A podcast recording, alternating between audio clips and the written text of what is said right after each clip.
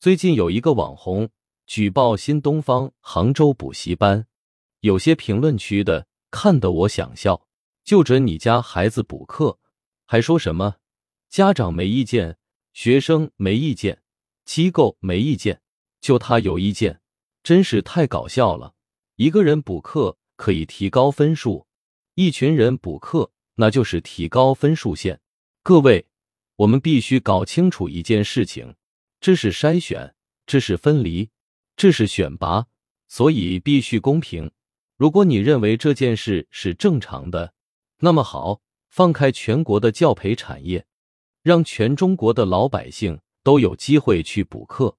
凭什么就只准你家的孩子去补课？你算老几？如果只准你去补课，那就是作弊，赤裸裸的在游戏规则之外竞争。